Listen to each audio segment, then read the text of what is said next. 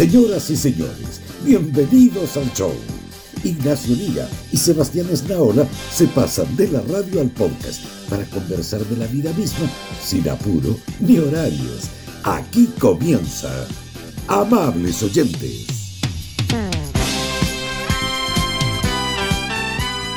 Ignacio, estoy sumamente preocupado.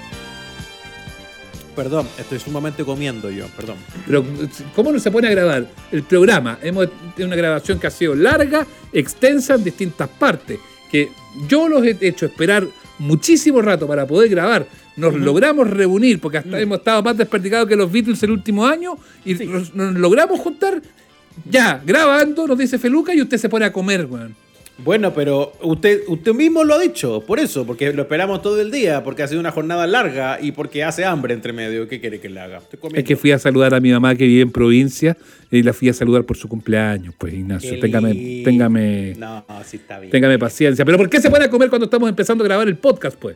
Pero no sea leso, me pide que yo le tenga paciencia y usted no me puede tener paciencia a mí de vuelta. Si ya comí. Ay, pero tuvo tanto tiempo para comer y, y ahora se a comer. Perdóneme Ya- que le- lo, perdóneme ya- que Ya comí y era el, el- estaba terminando el tercer completo. Listo, se acabó. pero mire, Ya fue. mire, yo entre pito y flauta no he comido nada, weón. Y fue donde su señora madre y no comió nada. No, pero al Ah, almuerzo. Eso, no- pues. eso sí que no se lo creo. Al almuerzo. Pero al almuerzo y de ahí para adelante no, porque después tuve reunión con usted, después tuve una grabación, después tuve un programa de- eh, y así. Eh, esta, Oye, cuestión de, esta cuestión del teletrabajo, esto de que uno pueda llevarse las máquinas para trabajar, yo encuentro que es un error, fíjate. Oye, que hemos hecho cosas. ¿ah? Esta fue una idea que salió como tiro por la culata. Porque al Mm. principio, sí, ya, bien, oye. Y ahora, ¿sabéis lo que pasa? Que no paráis nunca de trabajar, po. Eso es lo que Sí, pasa. po. Ahora, si hubiese sido esto en condiciones normales, un, estamos grabando este programa en un día de semana, en un día laboral, para que bueno, total da lo mismo. Sí, como hubiese, sido hubiese sido imposible pegarnos el pique hasta el cajón del Maipo un día de semana.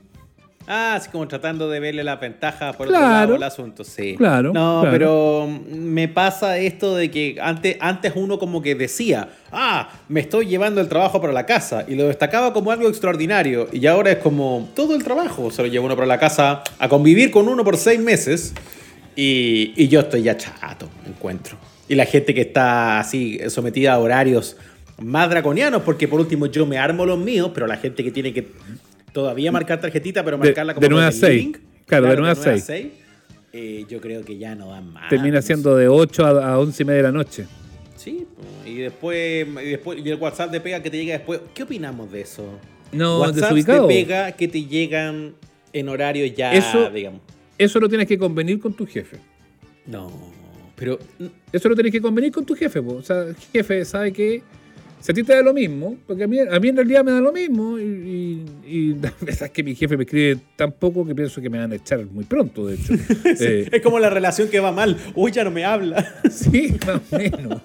Me- mi jefe, en las dos pegas, me escriben tan poco, mi jefa y mi jefe, que yo digo que ya estoy echado. Esa es como mi lógica. ya no me habla como antes. Pero bueno, ponte tú No que me- sean no parlanchines. me da like. Ponte tú que sean parlanchines y que hablen mucho. Sí, Eh, claro, sí. Pero, pero el, el desubicado es, eh, eh, no sé, po, tipo, ah, este, no, on- 11 de la noche. Marambio, recuerde que mañana a las 8 y media tiene que tener listo el informe. No, hueve, señor, pues si Marambio a las 11 de la noche ya está durmiendo, pues. O, o por, o por último, no, pero está en otra, pues no sé, si al jefe se le ocurrió una idea brillante en la mitad de pasapalabra, a las 11 y cuarto de la noche, no se la vaya a escribir ahí mismo al subalterno, pues bueno, o mandarle en un mail. día. Yo creo que se puede mandarle en un mail. Claro, man- sí, para que Marambio, un eh, un escribo, para esto. Claro, escribo esto antes que se, me- antes que se me olvide. Eh, no sé qué cosa. Pero claro, no le vaya a exigir que te lo respondas en ese mismo minuto. pues. Claro, porque eso no lo respeta casi nadie. Y, y estamos hablando de horario de la semana. O sea, ya, porque también están los otros que te alteran los fines de semana. Y a mí eso también ya me. me, una vez tuve, yo una vez tuve un jefe, un jefe al que le tengo harto cariño hoy, que ya no es mi jefe, eh, que así. por eso. No, no, no, ya amigo, ya amigo suyo también. Ah, no, Eh, Y, y hoy que era bueno para mandar mensajes así en horario. Dan ganas de decir, huevón, estoy de sábado libre, no te atiendo. No, Ahí dan sea- ganas de ponerse esa, dan ganas de ponerse esa, esa, esa polera o esa pechera que hay de asado que dice, hoy no atiendo huevones. Claro, si con todo respeto, si yo sé que lo que tienes que decir es importante, pero negro, es domingo. Es sábado a las 4. Estoy viendo a Don Francisco. Cualquier cosa. Cualquier cosa. Estoy arriba del cerro. Estoy echado rascándome. No, cualquier cosa. Me da lo mismo, pero, pero ¿en qué momento cosa. separamos, en qué momento separamos la vida del trabajo si nos trajimos toda la oficina a la casa y tu cocina es sala de reuniones y, y tu, qué sé yo, y tu pieza termina siendo como lobby? No, no, no, no da, po, no da. No, no se puede. Pero, pero también, pero, pero ¿a quién le echamos la, la culpa, Ignacio? Porque una cosa es el jefe vaca, que escribe, Mm. y otra cosa es el empleado, pucha, no sé cómo plantearlo, sumiso, miedoso, que no le para el carro al jefe. po. Sí, pero es que también detrás de eso hay mucha gente con un temor genuino, más en esta época, a perder la pega. po.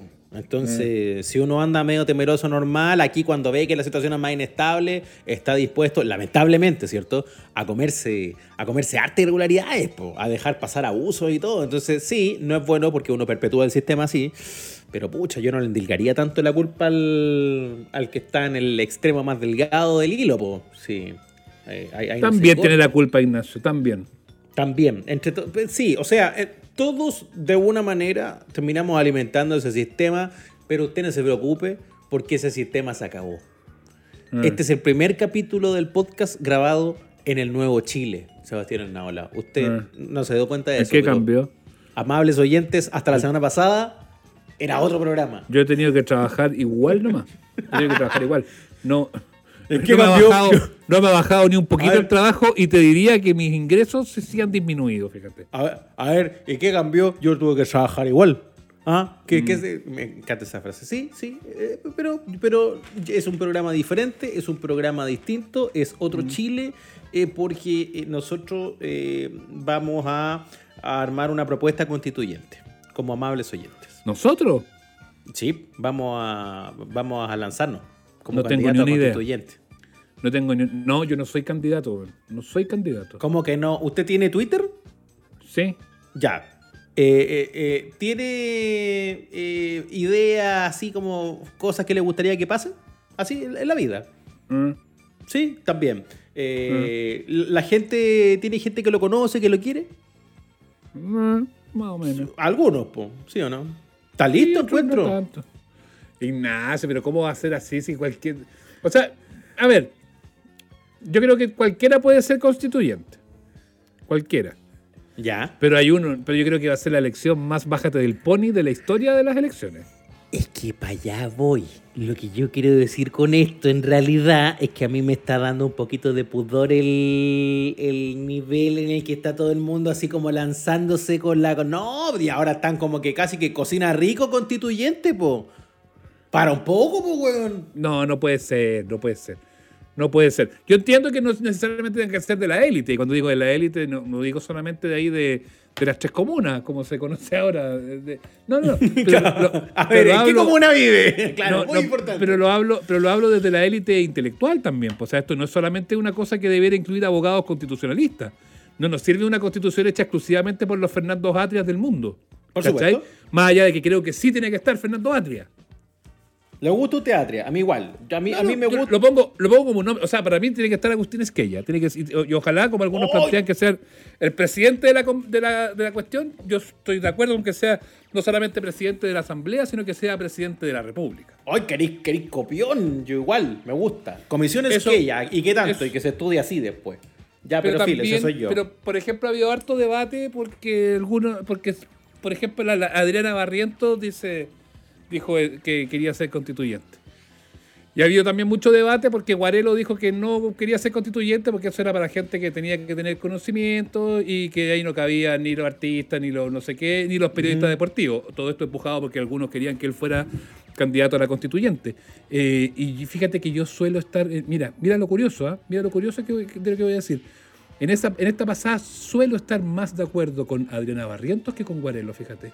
Mira, como, como, como no, este- este- una frase que creo que nunca había dicho, así como... No, no, no, no, no, no, pero y, que me impresiona a mí mismo, porque yo, yo tengo un gran respeto por, por los razonamientos y las columnas y, la, eh, y lo que plantea Juan Cristóbal. Pero me pasa eso, po, que, tampoco puede ser que pensemos que el trabajo por construir una nueva constitución sea una cosa única y exclusivamente de, de sesudos, po, porque No, finalmente va a terminar siendo un trabajo de élites eso. po. Pero es que aquí entra entonces una suerte de desafío un poquito a, no sé, a la tolerancia o al mismo espíritu ciudadano que decidimos encarnar. A propósito de esto es con todos, esto es de todos, entonces, cierto, cualquier candidatura tiene que tener un respaldo expresado en el voto, habrá que elegir y si los Ah. suficientes se ponen de acuerdo, Obvio, obvio, sa- obvio. sale el constituyente la constituyente, pero, pero en realidad no deberíamos estar cortándole las alas de antes al, al que tenga ganas de tirarse. Pero eso igual te me pasa por ser candidato, eso te pasa por ser candidato a Twitter. Si olvídate de Twitter, amigo, amiga, olvídese de Twitter. Pero ¿cómo? Salga O sea, del a, mí, a mí me re- pero no, a mí me retuitearon mucho una idea que, de- que tiré. Apague el computador y vaya a los territorios, reúnase con sus vecinos, haga conversaciones, eh, preséntese a sus vecinos, dígale yo quiero, párese afuera del supermercado, vaya a la fila, eh, eh, vaya a dar una vuelta a la feria, converse con la gente, escuche sus preocupaciones. Ese es el verdadero trabajo. ¿O piensa hacer campaña por Twitter? Pero o, si piensa que porque, o piensa porque salió cinco minutos en la Ah. tele. Es que ahí, ahí es donde, donde uno dice, bueno, a la larga Guarelo igual no está equivocado, no está. Pero no es que uno, no es que uno a priori diga, o yo creo que ahí es donde, donde no me comparto tanto lo que él dice. Porque él dice, no, no es para gente de la tele. No, sí es para gente de la tele también. Pero no que baste solo con haber sido una persona de la tele para que pueda ser candidato. O sea, Claro, sino eh. que igual haga la pega, pues. Si no se trata de llegar así al talco a la primera reunión, ya chiquillo, ¿qué vamos a hacer? ¿Por dónde partimos? Claro. No, pues. Soy famoso, la gente me quiere, así que me dieron al tiro los votos. Acá estamos. y no basta como, solamente claro. con ponerse a estudiar la constitución y empezar a ver, a leer todos los libros se subo, porque para eso vamos a tener a, a Chasquella y a todos ellos. Pero sí escuchar lo que la gente quiere, sí escuchar lo que la gente necesita, sí plantear Mm. los distintos argumentos que van a llegar desde la masa, desde la gente. Y es ahí donde yo creo que hay un rol muy importante de quienes quieran ser realmente candidatos. Porque si te vayas a quedar tuiteando y vayas a ser el candidato de Twitter, te digo, amiga, amigo, que vaya a sacar 120 votos y no vaya a clasificar. Poquito representado. Pero es que me dieron 400 fabs, amigo. Usted ya, ya debería saber después del plebiscito sus resultados lo que pesa una opinión en Twitter. A propósito de, de estas miradas y qué sé yo. Oye, pero ya, fuera de huevo. ¿A Ah. quién te gusta? eh, ya ya tira- tiramos un nombre, un nombre con Ya el que yo estoy muy de acuerdo. Ya Sí. dije dos, Esquella y... eh, Esquella, Atria, Adriana Barrientos. Esa es mi triada. Adriana Barrientos. Eh, Pero podéis votar por tres, ¿no? O sea, podéis votar por uno nomás o podéis votar por varios, no sé cómo es la elección. Es que tampoco sé eso, pues. ¿Cuántos puedo elegir yo? Uno yo creo, po. ¿Cómo voy a poder elegir uno si son 155 lo que hay que meter? uno. ¿Qué ¿Y cuántos senadores hay? Pues si será así como por distritos, pues. Entonces se van a repartir por territorio. Yo creo. El constituyente de mi comuna, una cosa así. Vamos a tener que hacer ese capítulo más adelante, Ignacio. ¿Eh? Puta, y si no, weón, que te caché la papeleta. El porte de la papeleta para elegir. Después de, un- después de un, de mapa, mapa de Santiago, weón. Van a pasar un papiro así rapa al lado. ¿Qué hay que hacer? No, pues tiene que ser así como por sectores. oh, sí, pens- pensemos desde ya en soluciones un poco más prácticas. Yo, yo quiero una cosa bien repartida, que se vea diversa, que tenga hartas mujeres, que tenga pueblo originario. Bueno, mujeres, mujer, mujeres tienen que ser la mitad. Sea, Ahora no- paritario, po. Ahí Vamos. no hay vuelta que darle, eso está zanjado. Lo de los bueno. escaños de los, para los pueblos originarios ha estado en estos días en la conversación. No, no sé eh, si al momento de que usted esté escuchando este capítulo va a haber alguna noticia al respecto, pero ha estado como en, como en ese camino. Eh, y también está el tema de los independientes. Eh, que hoy por hoy dependen básicamente de la buena voluntad de los partidos políticos. Yo sé que hay algunos partidos políticos que va- van a, van a hacer eso. Sí, Pero las entregar barreras- lo- los cupos, Pero, ¿no? pero las barreras, el otro día estuve conversando con Rodrigo Jordán, que gané poder tenerlo. A Rodrigo Jordán tiene una, una visión de las cosas bien interesante, fíjate. Con Eh, independientes no neutrales. Exacto, estuve conversando Sí, con él bueno. en la radio el otro día y bueno, él dice que, que obviamente lo puso muy contento el triunfo, pero de inmediato le dio la preocupación de qué es lo que va a pasar justamente con los independientes. po. Si los independientes, hoy lo que demanda, lo que la gente dijo en el plebiscito al votar la segunda papeleta con un 80% de, de convección constitucional no mixta, es que no quería a los comillas políticos de siempre adentro de esta cuestión. Y resulta que los independientes tienen una cantidad de barreras de ingresos que son casi insoslayables. Claro. ¿Y sabéis cuándo tienen que estar listas? Mira, listas las listas. A ver. ¿Sabéis cuándo tienen que estar listas las listas? En enero. O sea, mañana, weón. No queda nada. Mañana. weón. No queda nada. Nada, Nada y, y no hemos definido todavía ni además facilitado el camino para que la gente que de verdad quiere hacerlo y no quiere plegarse hoy a una vieja coalición política, lo puede hacer, pues estamos Eh. esperando, estamos esperando después del tremendo bofetón que le llegó a la clase política, con una cifra como la que tenemos post plebiscito, que entiendan que tienen que soltar un poquito la teta. Mm. Al menos para esto. Eh, no sé, a mí, a mí me preocupa. Yo que quería ser constituyente ya no quiero, ya me, me, me pichó el globo. Yo Pero, pensé que con... Pero si se lo pidieron en Twitter. Me lo pidieron, me lo pidi- me lo pidieron dos personas en Twitter y, para- y era la señal que yo estaba esperando. Eh. Era como, como, era como, como el- ese meme, así como un like y me como este completo. Una cosa así. no se diga más. No se diga más. Sí. Pero quiere ser, pero le gustaría hacer o no? No, me da pudor, fíjate. Me da, me, me da mucho pudor. Me siento. A mí me, a mí me encantaría ser constituyente, fíjate. Te lo estoy diciendo súper en serio, me encantaría. Pero tengo un pero. Porque la- Su pega, pues. Tengo un pero, pero más allá de la pega, más allá de las lucas y todo eso, muchos plantean, no, no puedo dejar de trabajar, que la luca, que es cierto, que, que es una realidad. Pero es que a mí me gusta demasiado lo que hago. po. Entonces tampoco es como que me, gust- me gustaría trabajar en, en la constitución, sí. Pero siento que mi aporte viene de este lado, po, del lado de la comunicación, del micrófono, de los programas. Entonces, aquí nomás me quedo. A mí me, me da, me da pudor, me vino como el síndrome del impostor. Así como que, ¡oh! Y también Pero- así como, ¡qué pero te, vino pudor, pero te vino pudor porque le tiraron tomate a la gente, al buen que ha levantado la mano, ¿no? No, yo pensaba de antes a propósito de eso mismo. O sea, me da pudor porque pienso como que no, no, no me, no, no me hallo así como con las capacidades. Pero, es una si cosa mía. tiene- pues también tiene que venir, y además que uno hay que prepararse, y dos, la representación de. No del sentido común, ¿ah? porque vaya que vaya que eh, manoseado Oh, está eso del sentido Qué, común. qué ¿ah? lata. Eh, eso pero- es esa cuestión. Pero más allá de- del sentido común, que es el menos común de los sentidos, eh, eh, no va de la mano de lo que yo te decía antes, pues, o sea, de escuchar y de llevar también las peticiones de tus vecinos y de tu gente. Pues. Sí, po. pero que para eso hay que hacer más territorio. Ahí es donde yo siento que, que me falta un poquito. Eh, ¿Cachai? Tiene, me- Ya- tiene, tiene, tiene, eh, menos calle que Juan Sutil. que Juan Sutil que dijo que, claro, no, yo, yo la verdad soy más de la calle, dijo. Le faltó decir que era calle privada, con acceso controlado, con cerjería 24 horas, linda vista, finas terminaciones, hermosa ubicación. Juan Sutil, soy más de la calle. Alonso de Córdoba. Claro, oye, puta, mi- mis pantuflas tienen más calle, vos, con todo respeto. No puede decir eso Juan Sutil. Le Venecia tiene, más, Venecia tiene más calle. ¿eh? Oye, que le está faltando el pudor y llevamos dos llevamos- Bueno, este podcast se está grabando solo dos días después del resultado del plebiscito y encuentro que le está faltando el pudor de manera grave. Pero a mí me da miedo que empiecen a tirarle tomate a todo weón que levanta las manos de, de decir que quiere ser constituyente, fíjate. No, sí, es verdad, pero también hay que ver de dónde vienen los tomates. O sea, si vienen de redes sociales chiquititas como las que nosotros manejamos, tampoco hay que tomárselo tan en serio. Oye, hay- viene, viene, viene, viene llegando, me, me dicen, me, me, me acaba de escribir el conserje. Ah, que ya, que ya eh, viene entrando a nuestra calle privada. Estacionamiento de visitas, sí. Juan Sutil le va a estar abriendo la puerta en este minuto. Perfecto. Hágalo pasar nomás que tenemos análisis del bueno con nuestro invitado que viene directamente de la Cosa Nostra. Ok.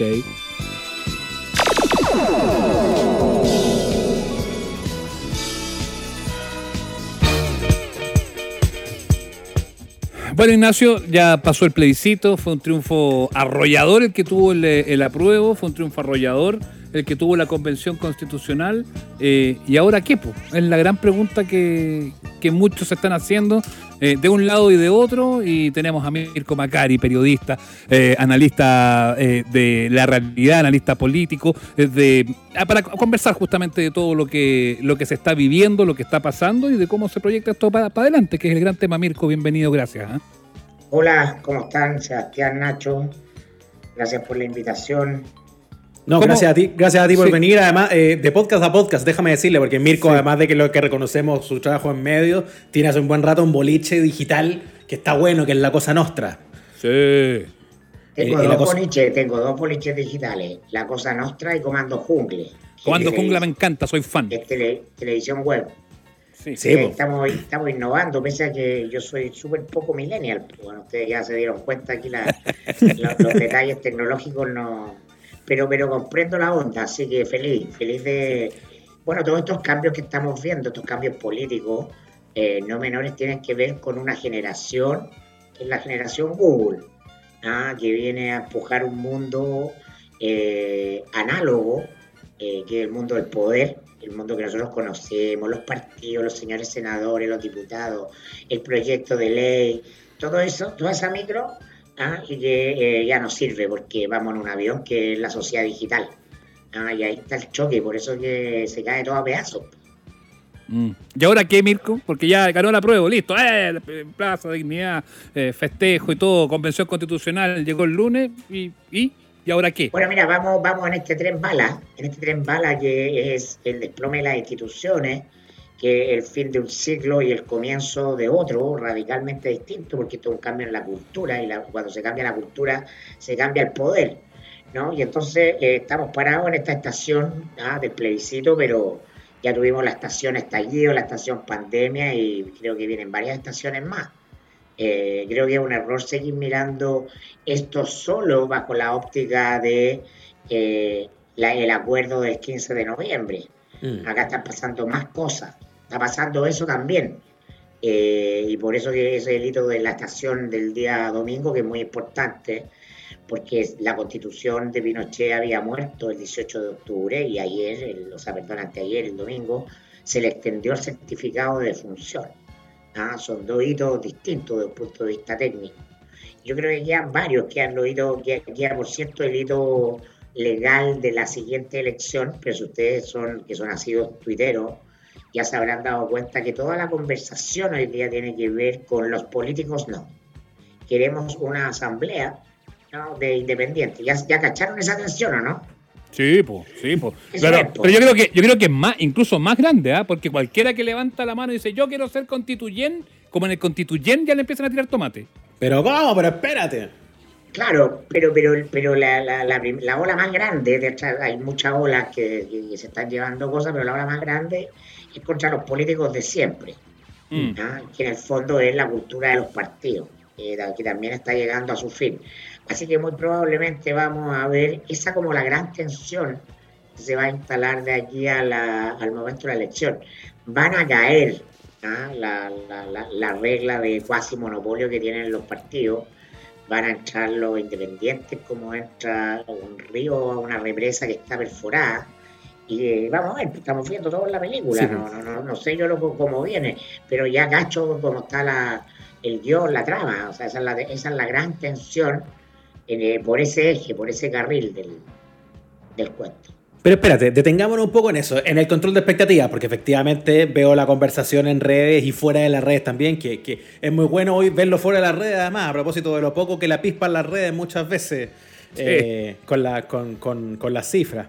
Pero hay una cosa interesante ahí, eh, como, como para preguntárnoslo entre todos. ¿Se puede eh, finalmente embarcar en un proyecto, en un proceso constituyente desinstalando a los partidos políticos? Esa es la ilusión de varios, pero la, pregunta es si eso de verdad se puede hacer. O sea, con los partidos convivimos igual. No, y además que hay una barrera de ingresos gigantesca para los independientes, pues Mirko. Bueno, la, esclavitud existió hasta que dejó de existir. Así que obviamente los partidos van a dejar de existir porque no han existido siempre. Y ya su rol, su lógica, si tú analizas en qué consisten ¿no? Y el mundo en el que estamos viviendo está obsoleta. Eso es lo que estamos viendo. No es que los políticos sean particularmente malos, o desde, el punto de vista moral o reprochables como individuos, sino que su lógica, el entrar a ese sistema, es eh, lo que los vuelve caduco porque es un sistema que no conversa con los tiempos que estamos viviendo. Cuando hablo de tiempo hablo de la velocidad y hablo de las dinámicas. Estamos en sociedades donde la agenda, el poder, está en los movimientos movimiento por el 10%, es una avalancha. Eso que tiene que ver con los partidos. Los partidos son buzones nomás, que tuvieron que subirse a la ola. ¿ah? No tiene que ver con lo programático. A uno de parlamentarios se le ocurrió el proyecto, la cuestión prendió afuera, y otros que parlamentarios que quisieron colgarle guirnalda al proyecto, como siempre quieren los, los parlamentarios, ponerle guirnalda al árbol de Pascua, le cayó la capotera encima, ¿se acuerdan o no? Entonces, eh, el problema es que tenemos que entender que lo que estamos viendo es el momento en que la pelota sale del estadio. Entonces el partido entre la izquierda y la derecha deja de tener importancia porque están corriendo detrás de nada. ¿ah? Eso, por, por eso que es un momento histórico, no solo en Chile, en el mundo. Sí, ¿Ah? sí, y ahora, y ahora ¿cómo se cómo se recoge la pelota, pues Mirko? ¿Cómo, cómo eh, la pelota sale del estadio? ¿Quién, la toma? Porque uno piensa en los independientes. Yo, yo, a mí me cuesta creer que, que sea todo tan 100% independiente porque están los incumbentes, eh, los incumbentes son de hecho ya más conocidos en una masa general de gente, a lo mejor les va a la, dar lata, pero bueno, es el gallo que conocen, entonces también es una pelea bien Claro, David contra estamos hablando, estamos, cuando hablamos de independiente hablamos de rostros en el fondo. Mm, pero Sí, gente que gente que pasa a el, el Rubicón y logra cruzar el río porque no están los partidos. Porque ese, eso es lo que está en el imaginario eh, no tan declarado o en la parte más inconsciente. Dice, no, estos gallos no. ¿Quiénes son estos gallos? Los políticos, los que son parlamentarios, los que tienen un partido. Mi, mi colega en la radio, Hernán Larraín, eh, perdón, eh, Nicolás Larraín, Hernán es amigo mío, pero Nicolás. ah, Nicolás dice, no tanto. yo, no voto, no voto ah, por ni un gallo que tenga en la papeleta al lado ah, un, un- un- un sello de un partido. Bueno, eso nos está diciendo algo. Ah, que la gente percibe que llegamos a este estado de cosas no- por el gobierno, ah, o sea, por el gobierno también, pero son los políticos que han administrado el sistema por 30 años los que están también yéndose por el water. Ah, Eso quizás no lo vemos de manera tan nítida porque también los medios no sabemos mirar de otra manera. Entonces se construyen una pauta ah, de participación y conversación política donde la idea de representación se organiza en el eje izquierda-derecha. ¿No? Y más iluso aún, hasta antes del domingo se organizaba la pauta en el eje apruebo o rechazo, como si ambas opciones estuvieran en disputa, y lo que vimos que no había ninguna disputa. ¿no? Es una ola arrolladora ¿no? de gente que viene del mundo conservador o liberal o, o de la izquierda o de, o de la independencia o de ¿eh? que quiere cambios y quiere cambios importantes. ¿no? Entonces, eh, los ojos con los que estamos mirando los medios generan también esta distorsión. ¿no? El clásico panel con gente de la UDI al PS o al Frente Amplio. ¿no? Y siguen hablando los mismos de siempre, que estuvieron todos dentro, de, están todos dentro del sistema, y lo que la gente quiere es básicamente sentirse representada por iguales, porque percibe correctamente que el político profesional arbitra por su interés, independiente del discurso que tenga o el sello que se ponga, su negocio es alcanzado un puesto, Mm. mantenerlo y después aumentarlo. Ese es el software natural de un político, de un político profesional. Entonces vamos a un tipo de organización o sistema, y eso lo vamos probablemente a discutir en la convención, donde la política no sea profesional, po. porque todos somos ciudadanos. Mira, la democracia de los griegos era un sistema donde todos podían elegir y todos podían ser elegidos. En nuestro sistema todos pueden elegir y muy pocos pueden ser elegidos, porque en rigor no tenemos una democracia, tenemos una partidocracia, los partidos tienen un monopolio. Entonces, ¿dónde queda la gente que viene con otra energía, que no quiere entrar al juego? Es lo que le pasó al, al colega de ustedes, ¿no? A Álvaro Escobar, eh, cuando fue diputado del PPD, y se la quiso al independiente, fue llamado a terreno por Girardi, po. Era, era, era él. ¿Aquí quién te puso acá, po? No hay- mira, los partidos son lo más parecido a la familia Corleone. Es Ah, Tienen increíble. un don, todos se protegen y tienen un negocio, tienen un business. Y, Ah, y- y y- eso- claro, y esos movimientos en bloque se ven reflejados en cosas como las de hoy. O sea, eh, Aquea todavía no está, todavía está, no, no han terminado de barrer toda la plaza de Aquea, ¿no? Y, y todos hablaron en las reacciones, digo, la clase política a propósito de este importante señal, de este remesón. Y hoy día veíamos un bloque de diputados de RN presentando un proyecto eh, a propósito de modificar la ley de límite a la reelección. Entonces lo miráis así con distancia y decís, pero espérate, espérate, ¿entendieron algo, no? Porque están diciendo una cosa y todavía siguen haciendo otra.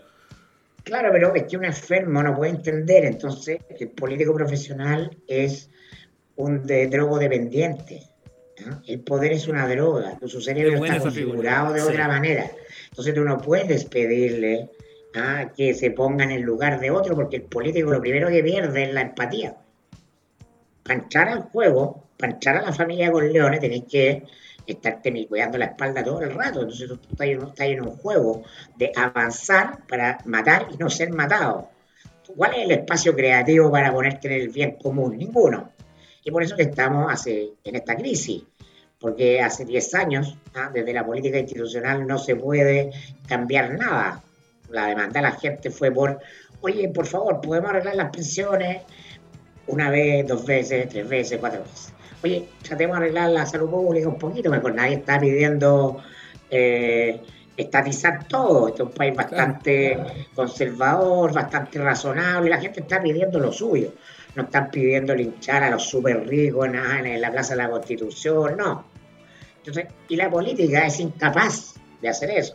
Más allá de las declaraciones, en la práctica el sistema no tiene poder para cambiarlo por un juego perverso. Entonces, correctamente lo que estamos avanzando es a cambiar el sistema y dentro del sistema las reglas del poder para que el poder soberano efectivamente tenga la capacidad de ir transformando eh, los problemas. No hay ningún sistema perfecto. ¿ah? Y Chile no es el Congo. Pero la cantidad de basura acumulada en el desagüe no terminó donde terminó, ¿ah? porque lo que había que hacer era ir limpiando el desagüe periódicamente de cosas para que el sistema funcionara, porque la historia avanza, porque va cambiando, porque va a problemas acumulativos. Pero la política está preocupada de qué? De la siguiente elección. Siempre, siempre, de, ah, de mantenerse, de sobrevivir. Y eso es lo que tú estáis viendo. Yo me acuerdo que mm. antes, dos semanas antes del estallido social, estuve en un asado ¿ah? eh, con algunos amigos y habían ahí algunos dirigentes importantes de partido. Bueno, esa semana había muerto una niñita por un disparo de una bala perdida en la ventana. Conmoción en los medios la conversación desde que llegué hasta que me fui era quiénes van a la elección de gobernadores. Eso fue todo. No, había espacio para otra cosa. ¿Qué digo? ¿Qué, me van a, voy a una entrevista el domingo en el diario? ¿Qué digo? Y, voy acá, fulanito, y la... No, no, no es que sea la gente, no son malos. ¿ah? No pueden ver más allá porque el sistema tiene una lógica de que entras a una, a, una trotadora. Entonces, si tú no trotas fuerte, va a venir otro trotando más fuerte detrás de tú y tú, y tú, y tú, saliste. No sé si me explico. Sí, sí, por supuesto, por supuesto. Bueno, eso es lo que está en crisis y eso es lo que tenemos que, y eso es la tensión que estamos viviendo. ¿no? Ya ahora que no hay duda que está oleada y sacramentadamente muerta la constitución de que nos regía, ¿ah? seguimos con esto otro, con esta otra conversación que a mi juicio incluso más relevante, creo yo nosotros somos súper legalistas, entonces... Sí, pero nos gusta esta, conversación, claro, tiene unos contornos más difusos y yo encuentro que es fascinante, pero... Oye, sí, oye, eh, eh, Mirko, eh, hoy día me sorprendió mucho el, el tuit que puso Marco Enrique. Esto de, no tiene sentido hacer elecciones presidenciales y parlamentarias en medio del proceso constituyente. O las adelantamos a abril del 2021 o las hacemos al final del proceso. Y, y además plantea que el Congreso actual debiera autodisolverse cuando se inicie la convención constitucional los partidarios de Chilezuela entraron en pánico con esto. Sí, ahora algo de razón tiene. ¿Ah? Algo de razón tiene. Parte de la crisis tiene que ver con que estamos casados de una mentalidad súper legalista y entonces eh, la, la única razón que sostiene al gobierno es la legalidad. ¿no? en la práctica, desde el punto de vista político, el gobierno murió el 18 de octubre del año pasado. Mm. En cualquier país normal, con un sistema flexible, ¿ah? no estoy pensando en, ningún régimen africano, ni en ningún eh, Estado totalitario, eh, el gobierno hubiera caído y por, lo tanto tendríamos un gobierno provisorio que echa tal con legitimidad, porque el sistema ya no tiene legitimidad, el gobierno y todo el sistema político, como constata Marco, no tiene legitimidad. Entonces, eh, tiene que además ir sosteniendo un día a día. Eh, poner la cara va a echar a andar un, proceso de refundación de las reglas del poder, que es la constitución. Entonces, me parece razonable esa conversación, a mí me parece razonable. Lo que pasa es que nos asusta, nos asusta, pero bueno, pero eso es parte de nuestro, nuestro fantasma, pero estamos viendo un tiempo que nos obliga a enfrentar fantasmas. Claro, el matrimonio está sostenido por la firma en el registro civil en estos momentos, así que... Como son matrimonios antiguos, claro.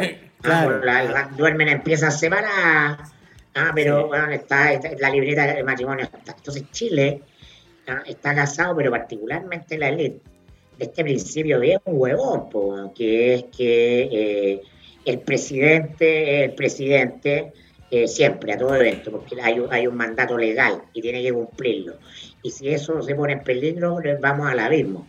No se dieron cuenta los señores que eligieron a Piñera ¿no? que la torpeza es una mezcla entre torpeza y frivolidad de elegir a un personaje como Piñera, que es un gran inversionista, pero no tiene dedos para el piano la política, de la gran política, puede ser vivo en la Es un mal político, ¿no?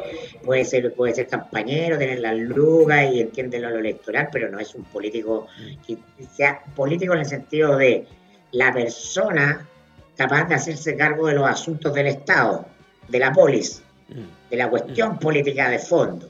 Bueno, Piñera no tiene. Entonces, a estos señores ¿ah? se les fue, por esta frivolidad de respaldar a Piñera, se les fue la constitución. Así, ¿no? Y se les está yendo el, sistema de AFP. ¿ah? Ahora en este minuto se está aprobando la idea de legislar. El segundo 10%. Y entonces nadie va a ir a quemar las AFPs. No va a haber un decreto derogatorio de la AFP. Simplemente la gente va a sacar la plata de la AFP al final de estar determinado este gobierno todas y la AFP de facto se van a ver acabado, porque nadie va a querer estar en un negocio que no tiene plata. ¿ah? Y era más simple, era tan simple como eso. ¿No nos servirá mejor para, en el fondo, eh, a quitar las confianzas de los señores que, claro, eran una minoría notoria eh, en, el rechazo del proceso, ruidosa, pero sigue siendo una, una, minoría que a pesar de no tener el, poder suficiente de las urnas, tiene los otros poderes intactos. Tiene los poderes económicos donde mismo, tiene las influencias de las esferas de poder donde mismo. A propósito de esto, en el fondo, cuando, cuando alguien tiraba un tuit que era bastante cruel, pero, pero, pero, tiene, pero tenía un pequeño punto ahí dentro de esa provocación que decía, bueno, el 78% eh, el lunes tiene que seguirle diciendo jefe al otro 22%. Yo creo que eso eh, no es así, yo creo que esto está cambiando. Estamos en, eh, efectivamente en un momento revolucionario, en el profundo sentido de la palabra, ¿no? porque eh, ese, ese, 80% ya no está dispuesto a seguir al otro 20%, por decirlo que es mucho menos que el 20%. Claro. ¿ah? Que son, son, los, son, los, habitantes de tres comunas, ni siquiera el 1%, el, el 0,1% pero que tienen la capacidad no solo del poder económico y político, sino que controlan la agenda. ¿no? Pero eh, vamos a ver, ¿ah? eh, muy probablemente después de este plebiscito, y esa es la importancia, ¿no? cómo estas cuestiones se disuelven, se van a ir disolviendo. Es decir, Marcela Cubillo, cinco horas en un matinal, no te da más porque simplemente se vuelve, eh, ya, ya, no, una, no, es una, no una gota de pluralidad, de pluralismo de libertad y desarrollo. Es simplemente hacer el logo. Mm. Oye, eh, antes yo había dicho mientras hacía una pregunta que, pucha, que las redes pispaban bastante mal muchas de las cosas que, miramos en la conversación a propósito de tantas encuestas tuiteras y ese tipo de cosas, ¿no? Que, ¿no? que no tenían por dónde porque finalmente están manipuladas por las cuentas mecanizadas y por gente que se mueve en bloque para votar los mismos lados. Pero había una encuesta que la pispó súper bien eh, que era la de la Cosa Nostra. Yo la, confieso que no la vi antes, la vi, en el, la vi en el día. Alguien me la mandó y me dijo, oye, aquí alguien le apuntó perfecto el porcentaje. Te quiero preguntar cómo, cómo pasó eso. Le estoy preguntando a Alberto Mayor, porque el hombre que hizo la encuesta. claro. él es el metodólogo, el experto en metodología. Yo simplemente eh, voy, voy, en el, voy en el equipo. ¿ah? Eh, no soy el goleador. Esa es la verdad. Y a mí también me sorprendió el número, porque nosotros hicimos un seminario previo al, al plebiscito la semana anterior, conmemorativo del estallido, que se llamaba la refundación de Chile. Y la, una de las promesas para todos los inscritos era que iba a tener acceso privilegiado a la encuesta y mostramos la encuesta a la gente que entró al... Y, eh, y, en general el número sorprendió a muchos. Yo pensé que el rechazo no iba a obtener menos del 30 eh, Eso, en tu, conteo interno le daba, en tu conteo interno le dabas más al rechazo, tú. Le dabas el tercio, yo, ¿no? Yo, Mirko Magari, el 30, entonces, y le, y le, dimos medio a medio, porque en el fondo nosotros le dijimos, la encuesta dice 79, y en el fondo era, era 78 y algo, que es el número real, pero por aproximación lo pusimos pues. en, 79, y esto tiene que ver con que Alberto elige una empresa eh, que hace el trabajo de campo, Ah, que es muy buena, porque él ha trabajado muchos años con ella. Entonces, que, no, que no es Numen, no son los argentinos, eso que vimos el otro día. No, tampoco en la, tampoco, claro, tampoco en la, la, eh, tampoco la, la, la encuesta, eh, ¿cómo se llama la, la, de los lunes? Se me olvida. Cadem. La, Cadem. tampoco, tampoco en Cadem. Pero, pero lo, lo, interesante es lo siguiente, nosotros a esta altura somos un grupo de amigos con este emprendimiento y esta encuesta la, financiamos con plata de los seminarios que habíamos hecho y con aportes de personas que querían contribuir a que nosotros hiciéramos una encuesta. Y eso lo posibilita la era digital. Eh, y es esta, esta dispersión del poder de facto una oportunidad para todos. Antes los señores que hacían encuestas tenían que ser señores con habano en la boca. Estamos hablando que no podíais juntar, pero hoy día podéis. Hoy día tenéis la sabiduría, la expertise que la que tiene Alberto, ¿ah? y tenemos la plata y, le damos. Pues, entonces, por eso nos interesa ser influyentes en el ciclo que viene. Mm. En el sentido de hacer nuestros podcasts y hacer encuestas y medir cosas. ¿ah? Y, eso es diversidad, es real. Pues. Oye, solo esa influencia, porque bueno, ya conversaremos con Alberto y le preguntaremos en la suya. Pero tú tienes, tienes ganas de, influir en algo más. La pregunta del millón que se le hace a todo el mundo esta semana, ¿te, te tinca más dar el salto como a ser constituyente o algo así? O, o como dijo no, Sergio Campo en un tuit que le vi el otro día, decía, no tengo ni un interés en dejar el periodismo por el momento. No, yo tampoco, jamás, no, no. No, es un espacio que puede sonar muy bien, pero estamos en un momento caótico y yo creo que mi aporte tiene que ver con lo que estamos haciendo ahora, la cosa nuestra y un aporte, creo. Eh, eh, y, no, no me, no me siento llamado a esa, instancia institucional bajo ninguna circunstancia. Cosas que deben estar. entrar a, mirar tu foto, entrar a borrar, no voy a borrar esta foto del Instagram, tengo que borrar este tweet, todos los tuiteos. Sí, pues empezar a cuidarse, weón. Es una cuestión de lo políticamente correcto, además, claro, te dan vuelta a impuestos internos. Mejor Yo sé cómo es la política. Yo sé cómo es la política. No. yo creo que hay varios que no lo han pensado, ¿ah? de los que se están tirando con muchas ganas. Así, de, todo, del el nivel de... Yo, yo, he hecho toda mi vida periodismo político, entonces no me van a contar a mí cómo es la cuestión. Pues. Claro.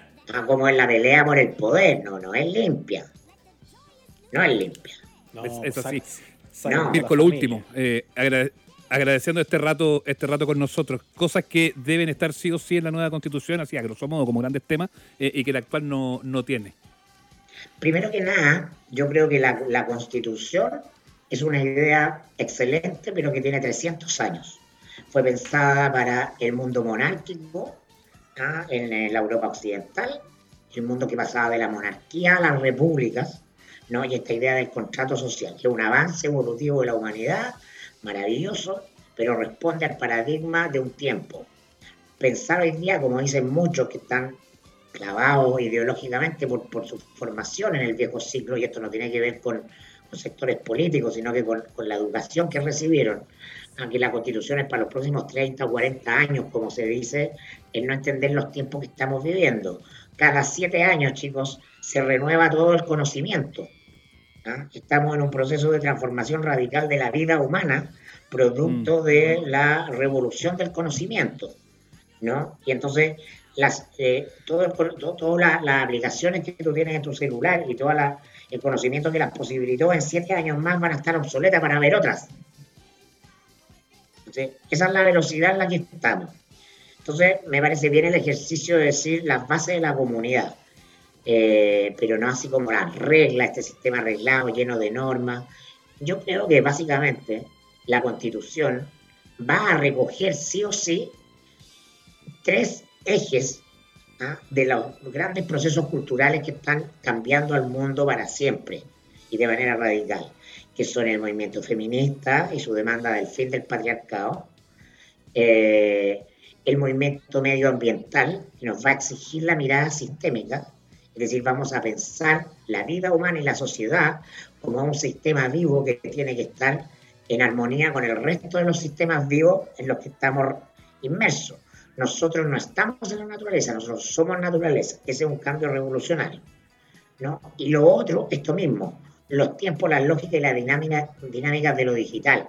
Es decir, hoy día la, la digitalización de la vida nos va a permitir consultarle a todos todo entonces van a haber muy pocas razones para que aquellas cuestiones espinudas no sean resueltas con todos los ciudadanos opinando, como de hecho opinan hoy día en redes sociales. ¿ah? Y entonces, esto de elegir una instancia, porque todo lo, discuten en la lógica, bueno, vamos del presidencialismo que tenemos a un semipresidencialismo a un parlamentarismo atenuado con paradigmas del siglo XX. Vamos a un sistema horizontal, digital y colaborativo, y eso va a estar en la Constitución sí o sí. ¿Cómo? No sé, pero ese es el espíritu del tiempo, no hay nada más poderoso que una idea a la que le llega a su hora. Mm. Va a estar porque además es la manera en que se va a hacer, a propósito de, de, de, quienes estén finalmente ocupando esa silla, es la manera en que, conversamos hoy día. Los que estén ahí van a tener que ir a responder a, a sus cabildos, a sus territorios, a, su, a, las asambleas que los mandataron. Esto ya lo ensayamos en el movimiento estudiantil del 2011, que fue por primera vez un movimiento cuyos dirigentes iban a negociar, pero no negociaban con autonomía. Decían, esperen un, momento, el tengo que ir a preguntar a la asamblea bueno, ahí ya estábamos ensayando lo que venía. Palabra de Mirko Macari, periodista, analista, speaker, eh, podcaster. Ay, estoy, sacando todos los conceptos eh, en inglés. Eh, que, ha estado conversando con nosotros en esta edición de Amables Oyentes. Hay una frase de tu bio en Twitter que me encanta, que dice, lo esencial es invisible a los medios. Y de medios no te alcanzamos a preguntar, pero tenemos muchas ganas de hacerlo en una yapa que sale los días viernes. Entonces, aquí con Enaola te queremos invitar a que te quedes toda la semana con nosotros. Súper buena onda. Sí, quédate toda la semana con nosotros. ¿Puede ser? Puede ser. No hay problema. Gracias, Mirko. Un abrazo. Gracias. Nos vemos. Amables oyentes, un podcast de barrio tan bueno como el mejor del centro. No, yo estoy, yo creo que, eh, estuvo muy bien que conversábamos con Macari, pero estuvo muy mal lo que nos dijo Feluca por interno en este momento. No, se pasó. O sea, si Pero que después de toda, esta, de, toda esta conversación llena de altruismo que hemos tenido con Mirko Macari, eh, todo eso dice, yo soy el que está más preparado de todo este equipo para ser constituyente. Sí, y la tira así, como... Yo no le ah. creo, y lo hace como desafiante, así como ustedes. Como jajaja, claro. Ustedes, cuicos. La dice como esa gente que después dice, esa es la reacción que quería provocar. Ajaja. Ah, me dejó caliente, Feluca. Me dejó caliente, Feluca. Y Feluca, sí. Feluca es cuico. ¿Qué se hace? Ya, pero ya, Tiene estudio, se los pagó, no debe plata para eso. No, Feluca, Feluca es cuico. Dijo que se lava los dientes como tres veces al día. Cuico. Es muy cuico, Feluca. Muy Demasiado cuico, demasiado cuico. Oye, eh, ah, nunca había trabajado con un ingeniero sonoro más cuico que Feluca. No, impresionante. Yo, se pasó. Yo, en general, no, había trabajado con, tanta gente cuica como, así que, en este así que cuando, cuando él se presente y diga, no, yo soy de usted, soy de allá de la galería, no Soy de allá. No, mire, está eh, Feluca, Juan Sutil, en la misma calle. en la misma calle. Ay, me encantó, me encantó en todo caso. Votaría por Feluca, fíjese, votaría por Feluca. Votaría por Feluca. Ya, ya, pero espérate. Eh, antes de hablar con Macari, estábamos pensando como de verdad a quién le gustaría ver uno en, Constituyente, pensando que tiene que venir de áreas diferentes. Feluca. Feluca, yo creo que sí, alguien del sonido, alguien de, de los podcasts. A mí, no, pero a mí me gusta. Pucha, que te mencioné a los, te mencioné a los serios, a los que están preparados de antes y a los que yo creo que harían bien. Pues dijimos que a mí Jaime Baza me gusta también. no quiero ni un famoso. Pero no quiero, no quiero ningún famoso. No quiero ningún famoso solo por el hecho de ser famoso. a eso me, me, pasa. Yo bueno, por, eso yo salvé, y base. por eso yo salvé a Adriana Barriento, porque ella tiene estudios de Derecho. Eh, puede ser que Calderón abogada titulada de la Universidad de Chile, que además ha tomado posturas sociales muy interesantes. Me encanta, me encanta la idea. ¿Sí? Me encanta la idea. Pero también quiero que sea eh, Juanita eh, Carreño de, de, no sé, pues de, de San Bernardo, que lidera una, una olla común o una población. Me encantaría también verla ella. Pero es que ahí dijiste algo clave, ¿cachai? Cuando hablábamos antes, a propósito de la caricatura que hace la, la, la poca gente digámoslo ahora con las cifras en la mano, la poquísima gente. Esa, minoría bulliciosa. Eso. La escasísima gente que se opone a este proceso, sépanlo bien y que les duela, son minoría y se la tienen que comer. Y se la tienen que comer, muchachos, son una minoría. Esa gente que se eh, opone al proceso le gusta caricaturizar, y ahora más, porque están picados. A propósito de decir, la señora Juanita no va a estar, Pedrito no va a estar, y, mm, yo no sé si necesariamente uno pensaba como en la señora Juanita per se, así como digamos, esto tiene que ver, tú lo dijimos al principio, pero ahora lo... lo ¿Juanita Carreño? Claro, eh, dijiste que lidera una olla común. Ese lidera es muy importante porque tiene que ver con el trabajo de base, tiene que ver con la Mm. gente que está en organizaciones sociales y que a partir de lo que ellos hacen se organizan. Conocimos grandes voces y rostros a partir del estallido en las primeras semanas que me devolvieron la fe en los matinales. Después la perdí de nuevo. echaron harto humo como. Hubo algunos que echaron harto humo como cafetera, eso sí. ¿eh? Sí, pero en las primeras semanas de la tele post, post estallido, que le tuvo un rato de fe, eh, vimos hartos líderes sociales que eran interesantes. Ah, pero yo que no hablo, habían yo salido hablo por la de tele. eso. ¿eh? Yo hablo Sí. de esos que vendieron. eh, hubo unos que echaron humo como micro amarilla. Habían unos malos y habían otros que me parecieron interesantes, las recicladoras de base, por ejemplo, que tenían, Sí. una, que tenían además un, una- un, un discurso que de verdad uno no había escuchado mucho y eso me parece súper bueno. Ahí hay ¿Cómo gente que viene cómo trabajando mucho antes de que, de que uno pensara en esta ¿Cómo posibilidad. se llama el chascón rubio? ¡Ay, el de la... ¿Cómo? Sí, de veras. ¿Cómo se llama ese sujeto? Ay, chascón Y- rubio. Chascón Rubio, sí. ¿Qué te lo- y, y tenían un nombre como. Y tenían un nombre su organización. Ya, pero filo, salgamos de ahí. Puse chascón rubio y y me salió en, eh, pelo rubio, los consejos de los expertos para cuidar. Pésimo Google- buscando, ¿ah? Googlea Pésimo la- buscando en Google. Pésimo buscando en Google. Oye, googlea YouTube. Pero ¿cómo, que, pero, cómo, pero ¿cómo lo busco? ponlo, pon en YouTube Chascón Rubio, que te salga. Porque el- Dirigente social. Rubio na- dirigente social. No hay nada que supere el buscador de YouTube. Es el mejor buscador de todo Internet. Tú le escribes cualquier cosa y te sale la canción o el video que estés buscando. YouTube, www.youtube.com. Sí, tú le, le googleas cosas como. Rubio di- di- di- dirigente social. Entrevista ¿Sale? a Jimmy Cortés. No es Jimmy Cortés. No es ese. No, Carlos eh, Rubio, datos inéditos. No. Me salieron un señor de apellido Rubio. Sí, tú, no, el, el, el, el- buscador es el, el- el lo máximo. Tú le, le, le buscáis así como, no sé. Presidente del club Rubio Ñu de Paraguay dio su versión tras el escándalo. No, Puta, no aparece. Le escribí Iguachu y te sale al tiro si estoy enfadado. Bueno, bueno, bueno, bueno, bueno, Iguachu. Ese tipo de cosas maravilloso, güey. Tú le escribís con una palabra suelta y el, y el buscador de YouTube te lo adivina, weón. Es la cagá. Funciona muy, muy, muy bien. Ya, no- Bueno, pero volviendo, ese señor Rubio hecho un humo, weón. Un humo.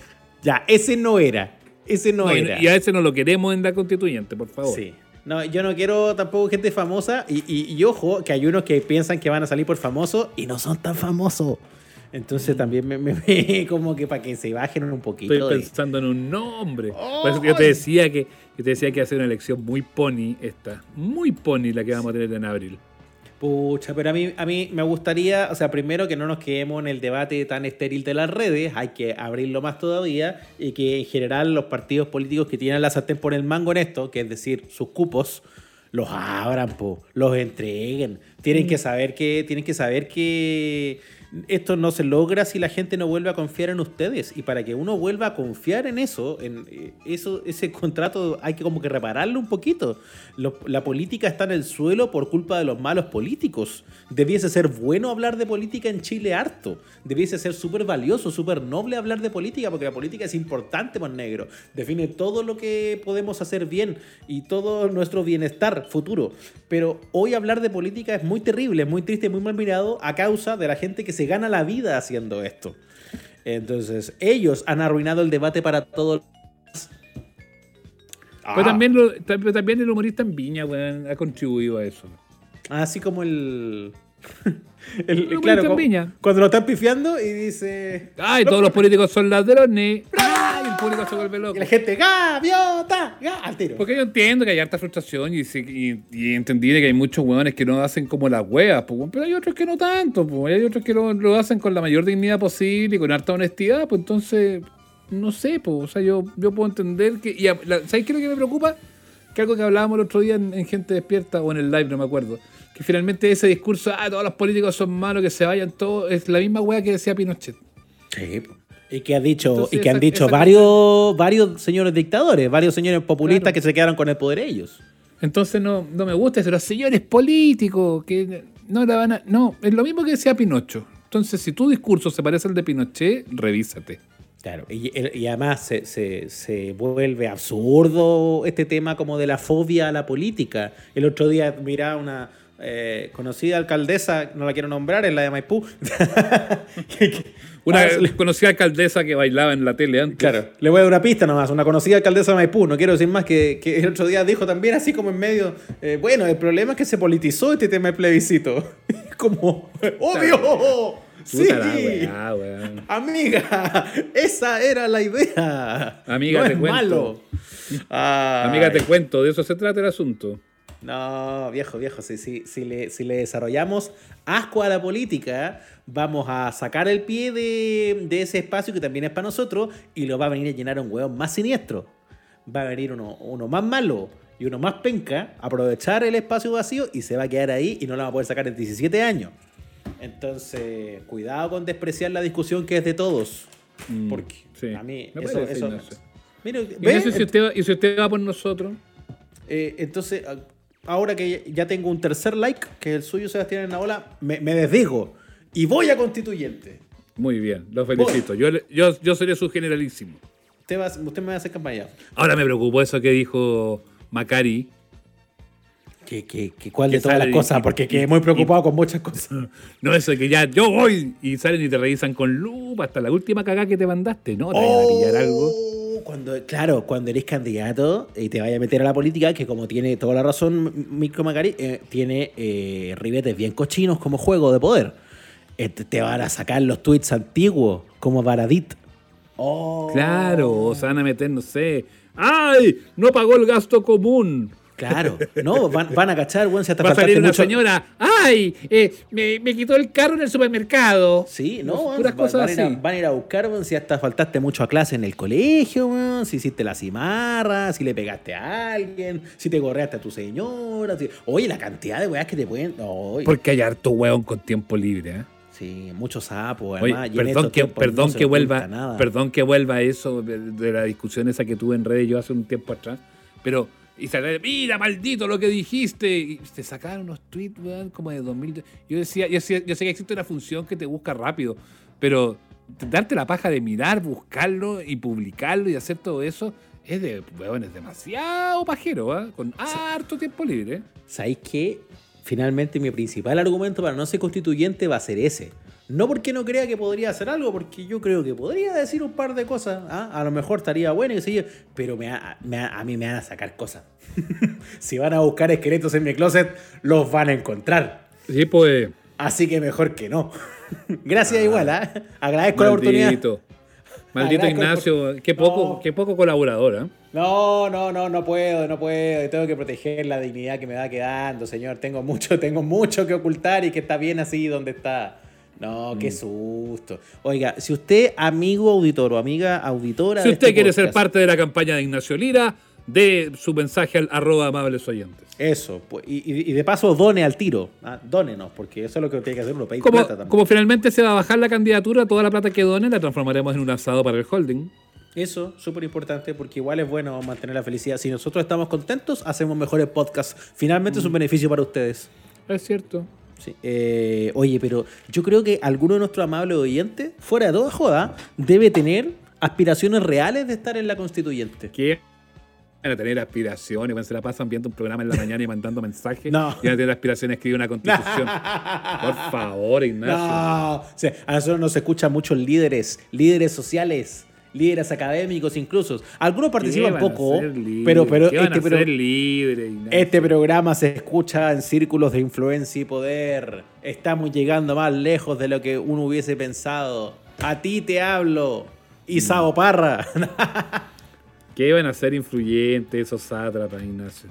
Le apuesto que uno, uno de esos se, se tiraba constituyente. Queremos saber, si usted se lanzara, si usted se lanzara a esa convención, ¿qué le gustaría poner ahí que no hay hoy?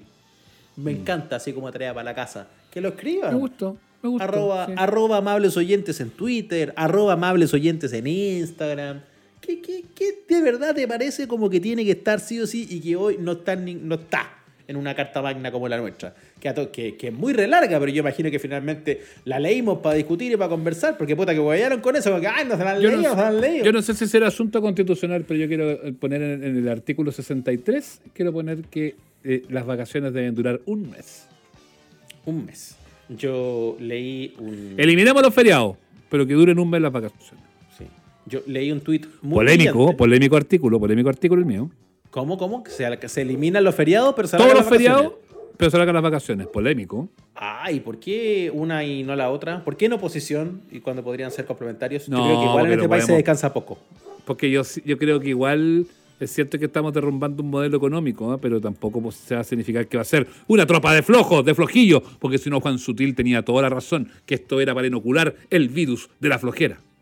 Ah, mañana, eh, a ver si. Pucha, ¿qué estaba pensando yo de eso mismo? No, pero no sacaría todos los feriados, saquemos algunos. Alarguemos las vacaciones y saquemos algunos feriados. Pero, pero otros déjame Dejemos el, dejemos el 18. No te puedes pitear el 18, po. No, dejamos el pit- 18. Dejamos Ya. el 18. ¿Qué hacemos con el 19? Polémico.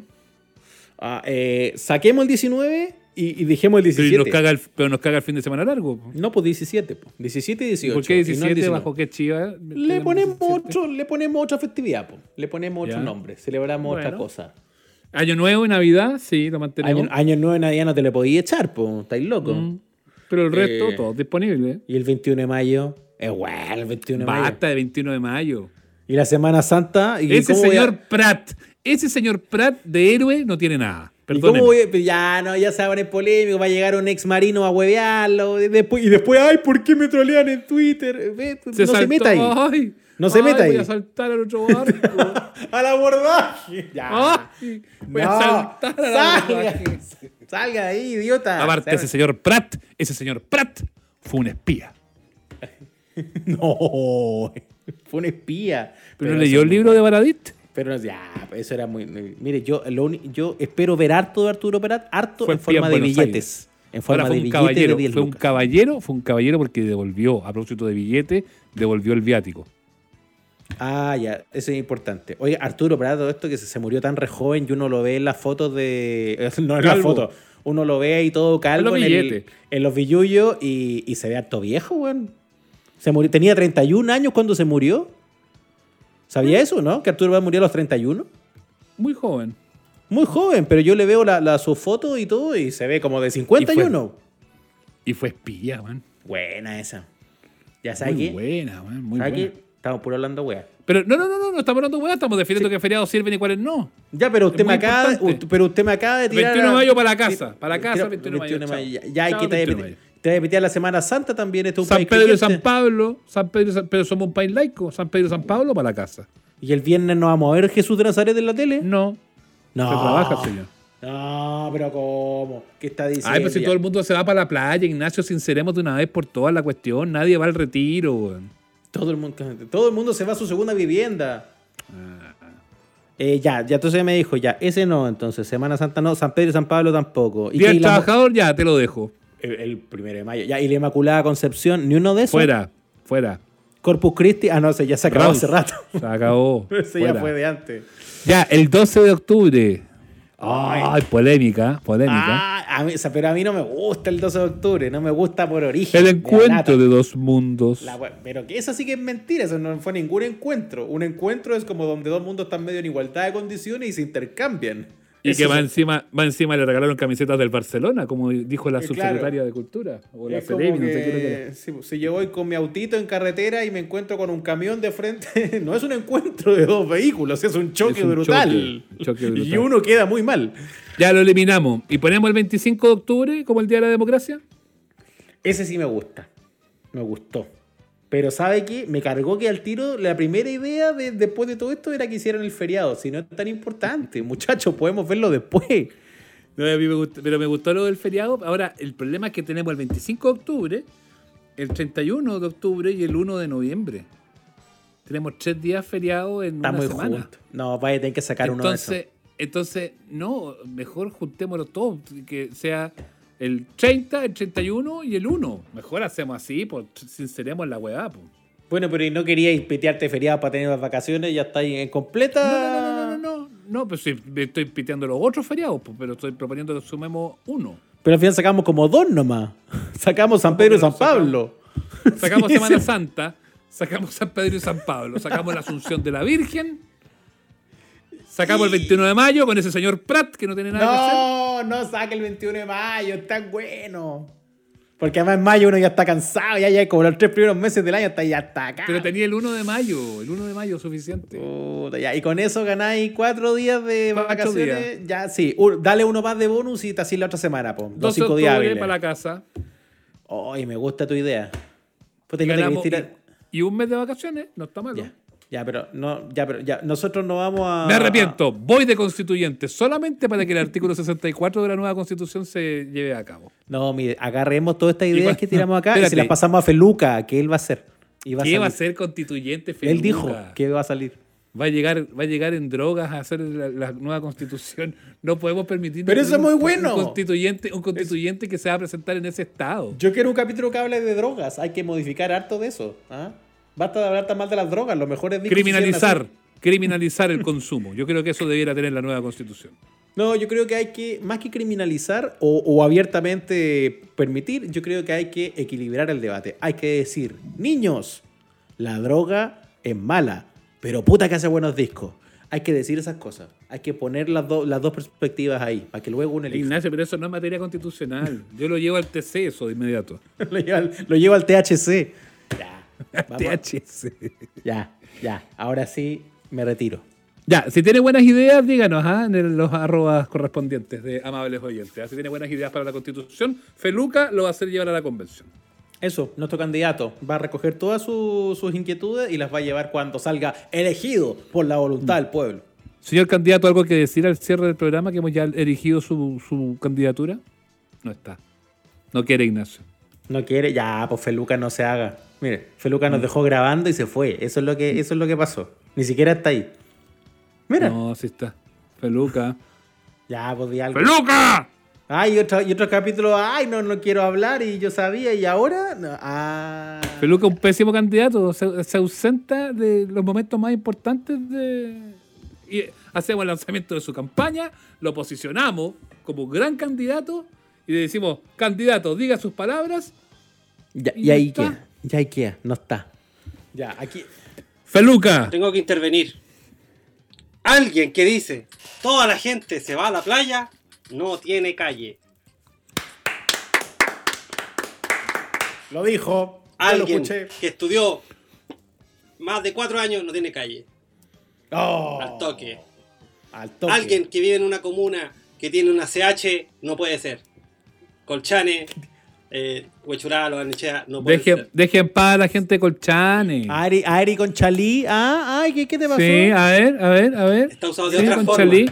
Aparte, Chica rica, chica rica. aparte con Chalí suena a Conchalí, no a Lobarnechea ni Huechuraba. ¿Me entienden? Suena, a- suena a Coca. Sí, y iba a hablar delante y tenía el micrófono cortado y a tirar mi candidatura. No hay sonidista rico, no existe el sonidista rica. Y el que es rico no vive en Chile.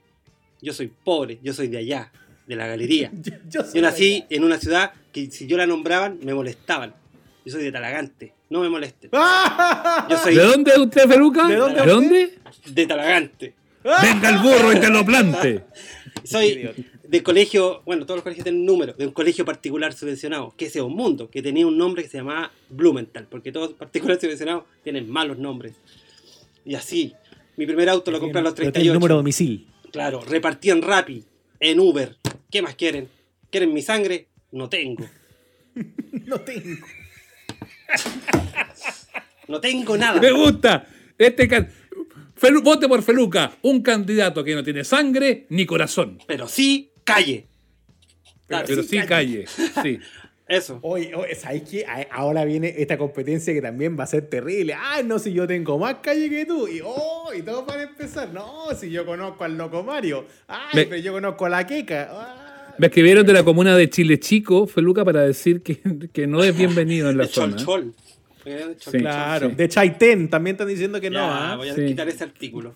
De Chimbarongo. Venga, que no venga para acá, sí, de Chimbarongo. Sí, y, que no y también de. San Juan, y también de San Juan de la Costa, que si bien no tiene CH, igual no, no quedaron muy contentos con usted. Sí, en Chile, en Chile Chico no, en Chillán menos, en Chanco. Y Olvídese. Kem, ¿ah? y Kem Chini le digo. Kemchi. Y Chonchi, verdad, ah, me ah, ya, equivoqué. po. Y que pensé en Santiago, porque igual soy- ahí no tengo calle, tengo Santi. mucho Santiago. Un Ya. candidato que solo piensa en Santiago no puede ser constituyente. Un candidato tan prejuicioso como Feluca Pero yo nací, no puede llegar yo a nací los en sillones. regiones, nací en la, en la hermosa región, la quinta región, el puerto más importante de Chile. ¿Cuál es, amigo? No es Valparaíso, y todos lo sabemos. pues. Es San Antonio, un puerto que fue hediondo, que fue horrible, y ahora es menos hediondo y menos horrible. Y, Porque tiene un mall. y tiene un Sí, mall. No es como el otro puerto feo. de Valparaíso. En, San- en San Antonio se trabaja. En Valparaíso se carretea. En San Antonio se trabaja. Eh, Por listo. favor, en Valpa- Listo. me escriben de Valparaíso, me dicen que tampoco lo quieren ver allá, que ¿Hasta córtela. cuándo? Dicen que salió debiendo plata en seis boliches. No voy a Por Valparaíso. favor. No voy a Valparaíso, me cargan los perros y la gente que mea en la calle. No, pero eso ya no pasa De- con el de- alcalde. que, quedó, que quedó debiendo plata en el pajarito, en el playa, en el proa, en todo eso, ya. No, Eh, De Marchihue me dicen que tampoco quieren nada con Feluca. En Sí. Chepica tampoco. Macha- Machalí también tan, tan complicado. Es que allá si con- dicen Machalí, no, no, po, pero es Machalí, Sí, po, po. guacho.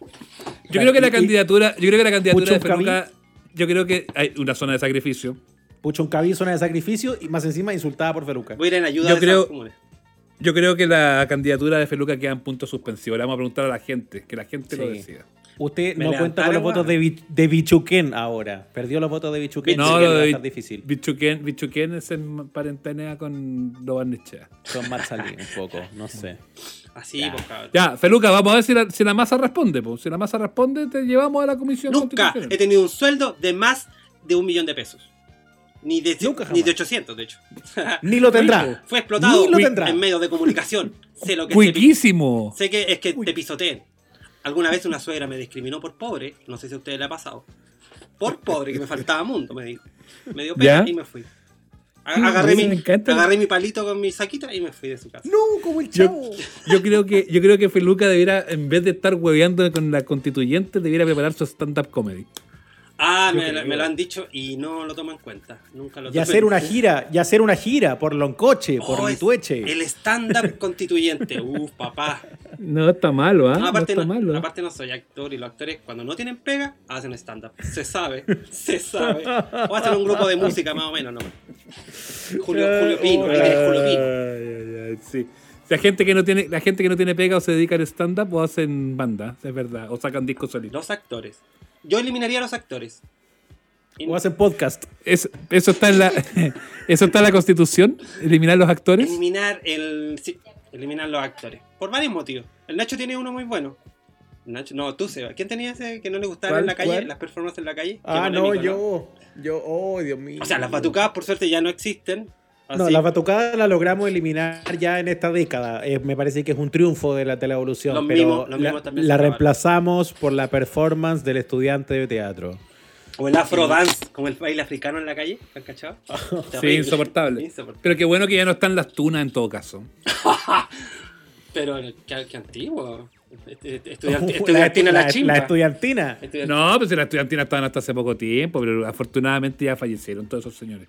Sí, Eran coquetos, ¿te ya. acuerdas? Eran coquetos. Sí. Ya, qué bueno, Feluca, dejamos en las manos de la gente que nos digan si respaldan la candidatura y evaluamos de aquí a la próxima semana. ¿te? Aparte, yo tengo un apellido chileno, o no tan chileno, Hernández. No debería haber nadie más en ningún Más bien español, te diría. Claro, pero ¿no? por ejemplo, ya tuvimos Elwins, Bachelet, Piñeras, que son de puros, son apellidos que no están familiarizados con nosotros. La constituyente debería tener puros apellidos Lo bueno- chilenos o latinos. Lo bueno es que Feluca no es, no es, no es prejuicioso, pero bueno. No, importa. para nada. De hecho, yo creo que le va a ir bien con los saludos de la gente desde Cholchol, desde Cochamó. Pero saben a qué me refería. Se mandó, se mandó, se mandó cuatro cagás que hunden su candidatura en menos de cinco minutos. Pero era Increíble. obvio que eran las de Santiago con CH, no todas tampoco. Sí. Ni a Longueira Ya, le desarmaron la candidatura tan rápido. Es verdad. Longueira Lagos. cagó. Long- Longueira duró como tres días. Feluca se derrumbó en segundos. Yo no quiero ser constituyente, cagó. pero me encantaría que me eligieran. No sé si se entiende.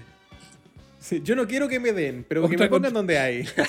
Sigue derrumbándose como un castillo de naipes nuestra candidato. weón. Y legalizaremos todas las drogas, todas. Y cada uno será responsable de su propia vida. Es momento de que cerremos este podcast, Ignacio. Sí, vamos hasta acá. Muchas gracias. Si todavía están escuchando, si ya se fueron hace rato, nos vemos la otra semana. Legalice.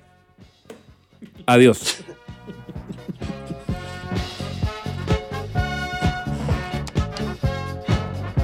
Hasta aquí llegamos.